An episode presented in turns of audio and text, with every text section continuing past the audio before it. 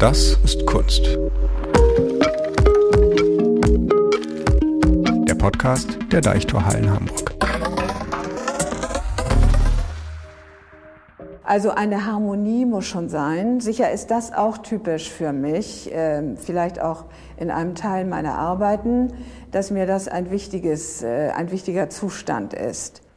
Ja, und dann gibt es eben äh, Umstände oder, oder Aufträge, bei denen das ganz wahnsinnig gelingt und andere, bei denen das ein ganz zäher Kampf bleibt. Aber so entsteht das. Feinsinnig und resolut. Anders geht es nicht. Charlotte March, die 2005 verstorbene Fotografin aus Hamburg. Von den 1960er bis 80er Jahren hat Charlotte March in der Mode- und Werbefotografie mit Stereotypen gebrochen und ungezwungene neue Perspektiven auf Körper und Geschlecht geschaffen. Sie hat die gesellschaftliche und kulturelle Aufbruchsstimmung der 60er und 70er Jahre mit ihren Fotos auf zeitlose Art und Weise eingefangen und wurde zu einer international anerkannten Modefotografin. Wie Charlotte March mit ihrer empathischen und selbstbewussten Arbeitsweise immer wieder Konventionen ausgehebelt und heterogeschlechtliche Perspektiven in ihrer Fotografie neu formuliert hat, darum soll es in dieser Folge von Das ist Kunst gehen.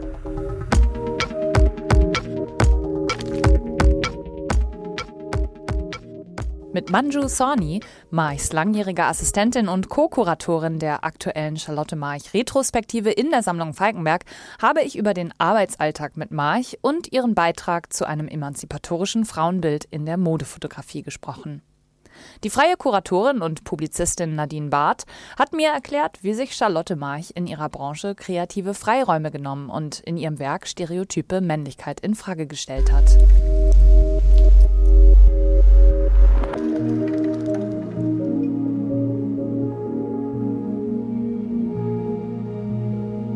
Der 30.000 Aufnahmen umfassende Nachlass von Charlotte March ist seit 2006 Teil der Sammlung Falkenberg und bildet die Grundlage für die aktuelle Ausstellung für die Neu- und Wiederentdeckung der Fotografin.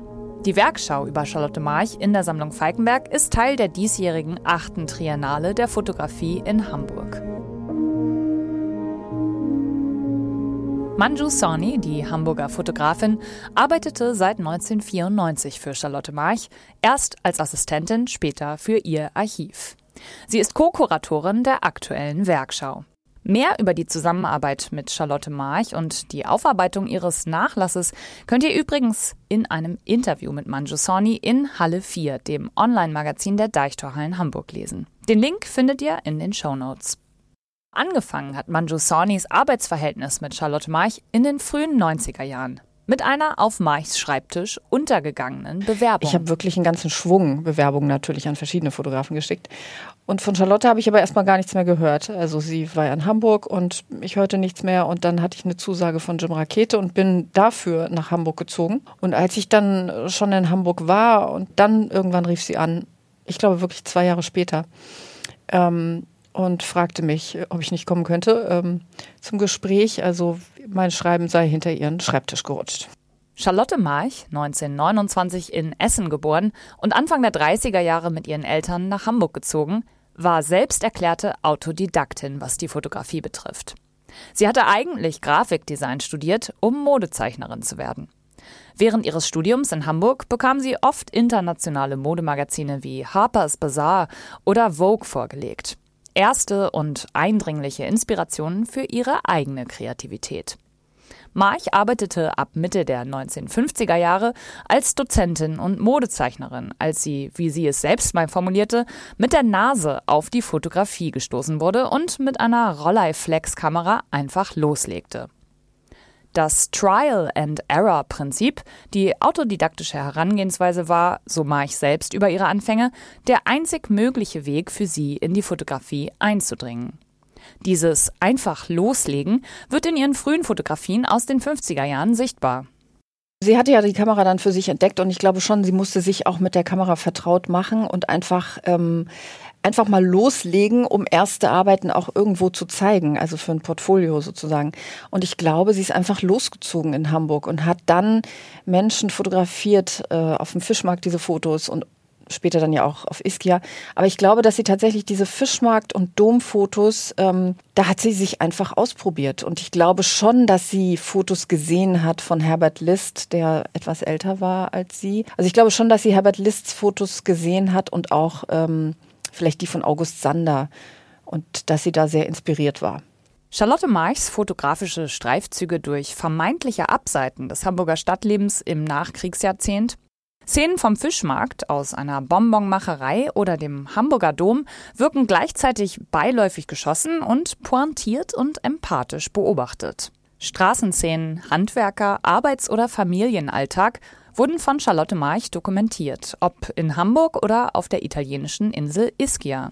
Meichs Blick auf das Soziale und ihre frühen privaten Fotografien werden oft in Zusammenhang mit der humanistischen Fotografie gebracht, die sich in den Nachkriegszeiten des frühen 20. Jahrhunderts verbreitet hatte.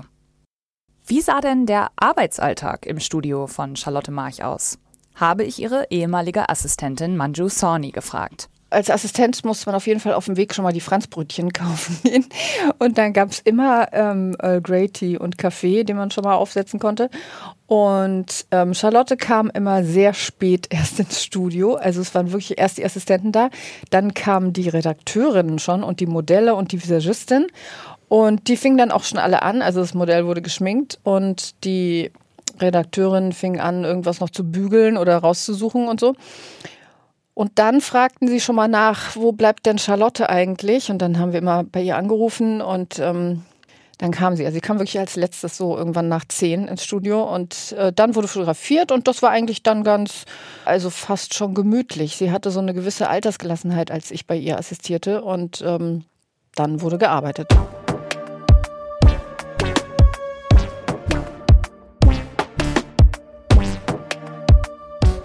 Von den 1960er bis 90er Jahren übernahm March von ihren Ateliers in der Hamburger Sierichstraße und später in der Jahrestraße aus Mode- und Werbeaufträge für Gruner und Jahr, arbeitete für Brigitte, Stern und in Paris für Elle. March war für Magazine wie Harper's Bazaar, Vanity Fair und Vogue Italia international tätig und prägte ab 1960 in enger Zusammenarbeit mit dem Grafikdesigner und Artdirektor Willy Fleckhaus maßgeblich das Erscheinungsbild der Münchner Lifestyle-Zeitschrift Twen. Twen, 1959 als Revue der 20-Jährigen gegründet, ein Magazin, das sich bewusst zwischen den Stühlen von Mode, Jugend, Kultur und Gegenkultur inszenierte. Die Mode- und Werbestrecken in der Twen waren zwischen 1960 und 1969 das Spielfeld, auf dem March ihre fotografische Perspektive über Konventionen und Stereotype hinaus entwickelte. Die Ordentlichkeit und die Illusionen waren weg, sagte Charlotte March rückblickend mal über ihre Fotografie in den 60er Jahren. Diese Steifheit und diese Gebundenheit an, an, an Orden, ordentliche äh, Bilder oder ordentliche Kleidung auf ordentlichen Bildern, die ist weg. Das, äh, das kann man dann höchstens jetzt parodiert wieder machen. Es hat sich da eine Tür aufgetan, die, äh, die, das kann man gar nicht beschreiben. Das ist, es hat sich jetzt normalisiert. Das, was wir jetzt haben, ist eigentlich normal. So verrückt es auch teilweise aussieht. Charlotte March zeigte auf ihren Fotos für das Magazin Twen ihre Furchtlosigkeit vor Tabus. In einer Modestrecke zu Strickpullovern zum Beispiel zeigte March das damalige deutsche Topmodel Gloria Friedrich im Oversize-Strickpullover mit Weintrauben in der Wange, kauend und mit zerwühltem Haar. Ein Motiv, das bis dahin in konventionellen Modemagazinen undenkbar war. March fotografierte Frauen rauchend oder in nasser Bademode. March wusste den Gestaltungsfreiraum bei der Zeitschrift Twen zu nutzen sagt die freie Kuratorin und Publizistin Nadine Barth. Die Twen war eben per se schon ungewöhnlich. Es war ja eher ein Reportagemagazin und äh, die Mode war da ein Teil der Lebenskultur und deswegen ging das alles. Ich glaube, dass sie für andere etabliertere Zeitschriften äh, international, also jetzt äh, die äh, amerikanischen oder britischen Ausgaben der Vogue, das nicht hätte machen können. Auf der anderen Seite finde ich aber, dass im heutigen, heutigen Standpunkt her wahnsinnig toll und mutig, äh, dass das ging. Und ich glaube, auch da hat sie einfach gesagt, ich guck mal, ich reize das jetzt mal aus. Ähm, wenn das geht, dann mache ich das. Wie Charlotte March es in einem Vortrag 1999 selbst formulierte, war es ihr wichtig, Zeitgeist gegen die Flut der hausbackenen oder arroganten Frauenmagazine zu setzen. Marchs Fotografien zeigen selbstbewusste Frauen, ein modernes, emanzipiertes Frauenbild und fingen das Lebensgefühl des gesellschaftlichen Aufbruchs Mitte und Ende der 60er Jahre ein. Die Mädchen sehen bei mir immer intelligent aus, schreibt Charlotte March 1973 über ihre Arbeit mit Models und ergänzt, da ich mit den gleichen Waffen kämpfe, kann ich sie gut in Szene setzen. Mit ihren Fotos ästhetische oder gesellschaftliche Tabus ihrer Zeit zu brechen, war nichts, was die Fotografin sich offensichtlich auf die Fahne geschrieben hätte oder parolenhaft formulierte. Sie arbeitete einfach kompromisslos und nutzte Freiräume, die sich auftaten, so Charlotte March selbst in einem Interview aus 1997. Ich hatte immer eine ganz präzise Vorstellung, wie ich etwas machen möchte und die hat sich durchaus nicht immer erfüllt. Also äh, das war nicht immer auch Kundendenken, wie ich es sah. Und diese Bilder sind sozusagen äh, durch die Maschen geschlüpft äh, der, meines damaligen Tuns.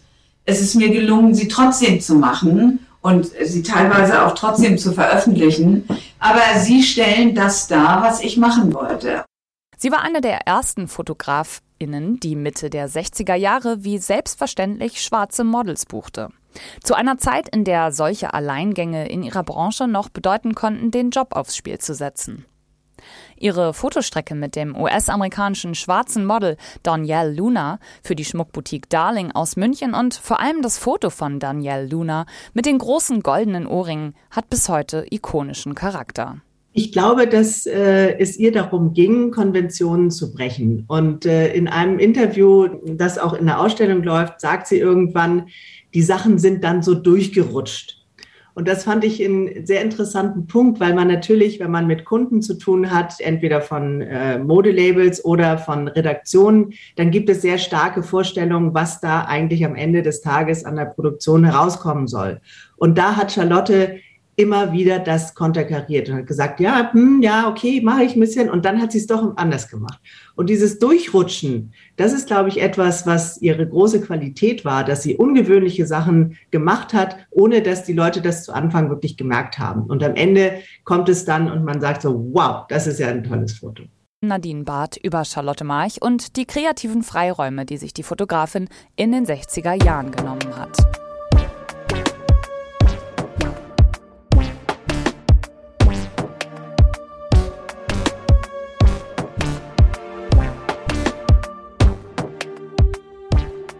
Der empathische, an sozialen Alltäglichkeiten interessierte Blick aus ihren frühen humanistischen Straßenfotografien findet sich auch in Charlotte Marchs Mode- und Werbefotografie wieder.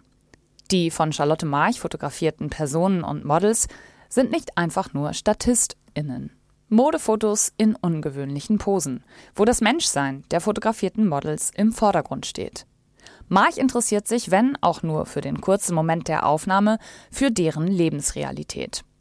Prominente Modelle wie Hiroko Berghauer, Romy Schneider, Jean Shrimpton oder Claudia Schiffer wurden von Charlotte March mit sicherem Gespür für ihre Persönlichkeit und oft in anderen Facetten als für diese Stars üblich fotografiert. Politik und Zeitgeist gehen da einher, aber ich glaube, dass ihre Entscheidung, die Sachen so zu machen, wie sie die machen wollte, eher aus so einem sehr exzentrischen ähm, eigenen Blick heraus entschieden wurden. Und äh, es ging ihr nicht darum, auch wenn man die Frauenbewegung der 70er Jahre anguckt, da jetzt mitzumischen. Es waren persönliche Entscheidungen, dass sie sagt, ja, aber ich finde den Mann, der, der äh, jetzt einfach nicht so ein Macho ist, interessanter. Und ich finde die Frau, die einfach jetzt äh, den und den Style hat oder schwarz ist, finde ich interessanter.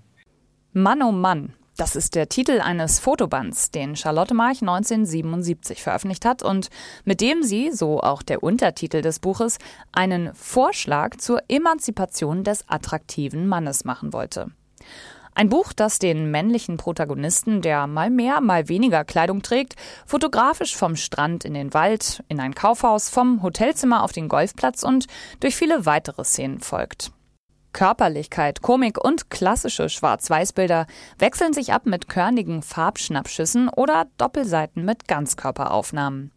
Charlotte Mays Bildästhetik erinnert an den damals gängigen Playboy- und Penthouse-Look, mit dem kleinen Unterschied, dass hier keine Frau als Objekt der Begierde im Fokus steht, sondern ein Mann.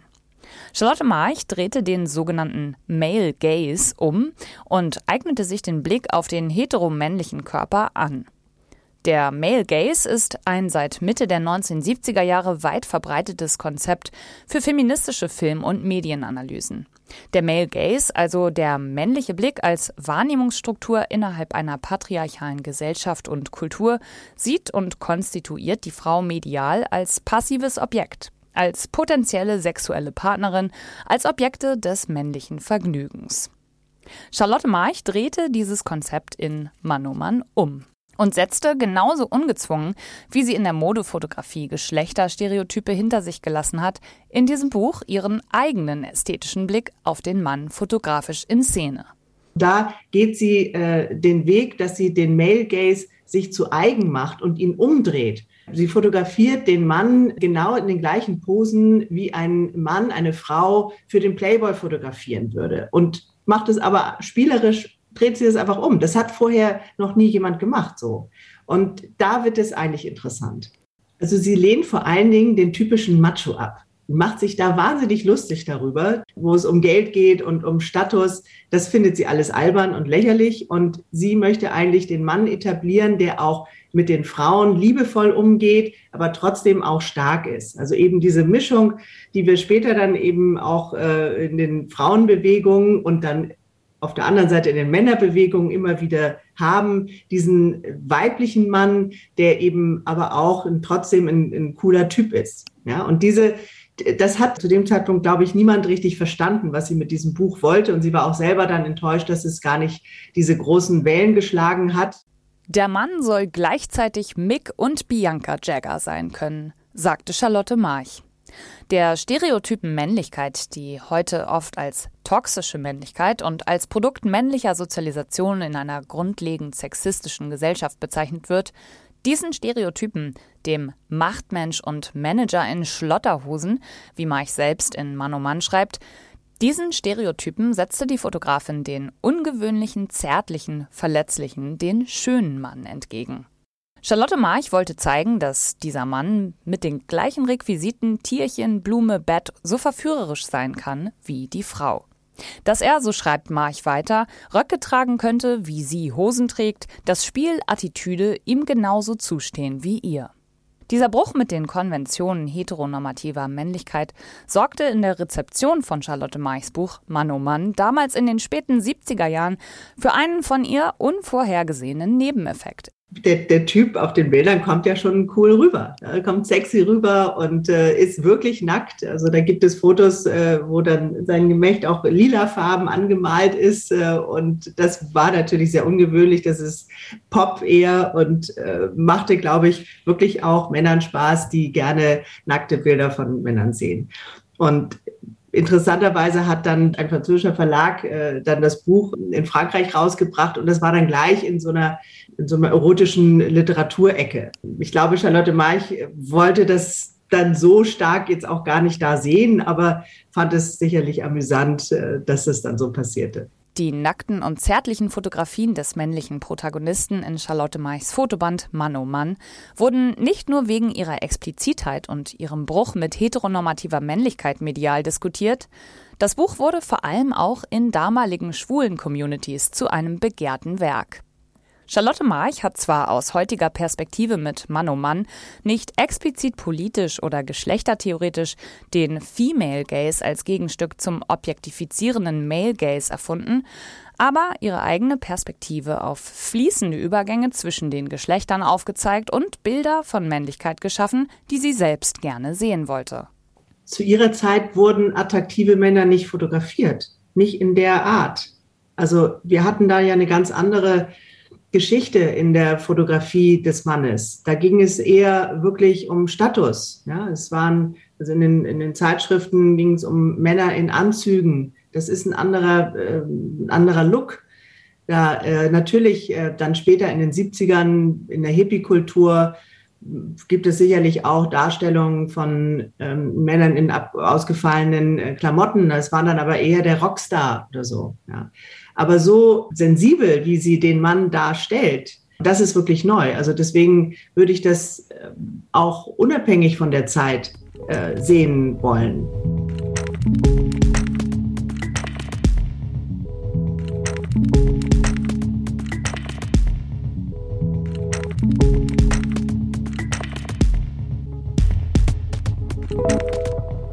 In London fotografierte March Anfang der 70er Jahre Menschen auf der belebten Kings Road. Menschen in ausgefallenen Schlaghosen und Kunstpelz, die einerseits wie Models auf einem Catwalk aussahen, aber gleichzeitig auch einer redaktionellen Modestrecke entsprungen sein könnten. Die Grenzen zwischen Inszenierung und spontaner Momentaufnahme oder Schnappschuss, die erscheinen bei Charlotte Marchs Fotos oft verwischt. Genau das macht ihre Fotografie auch so spannend und lässt viele ihrer Fotos auch heute noch aktuell erscheinen.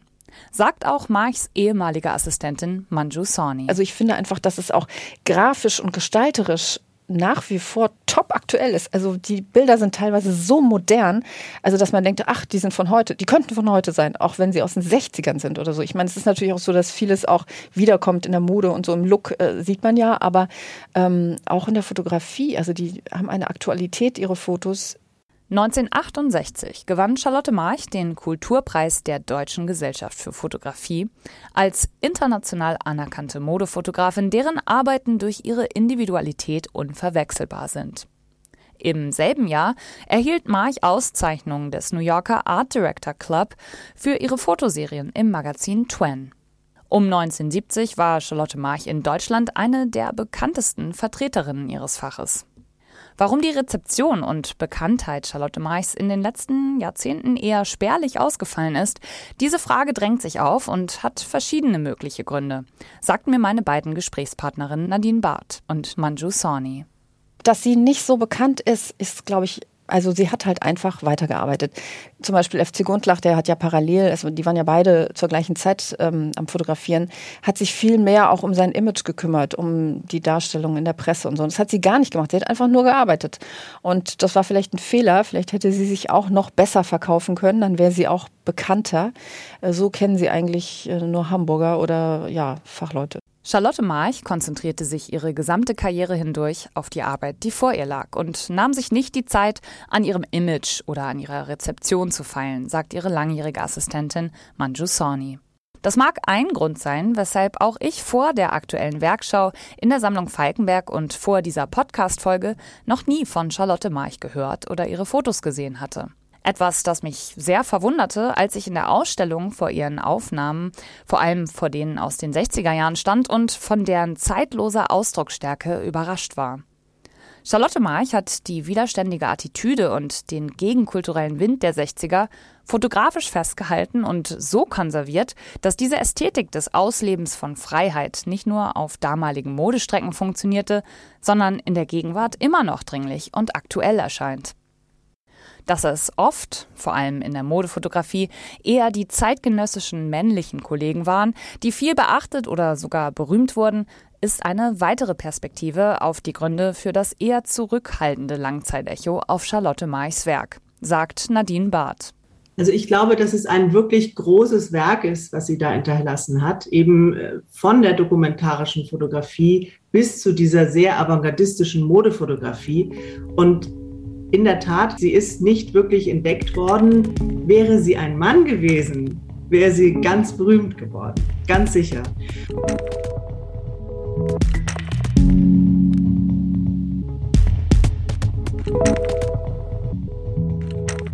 Das war eine neue Folge von Das ist Kunst, dem Podcast der Deichtorhallen Hamburg in Zusammenarbeit mit Byte FM.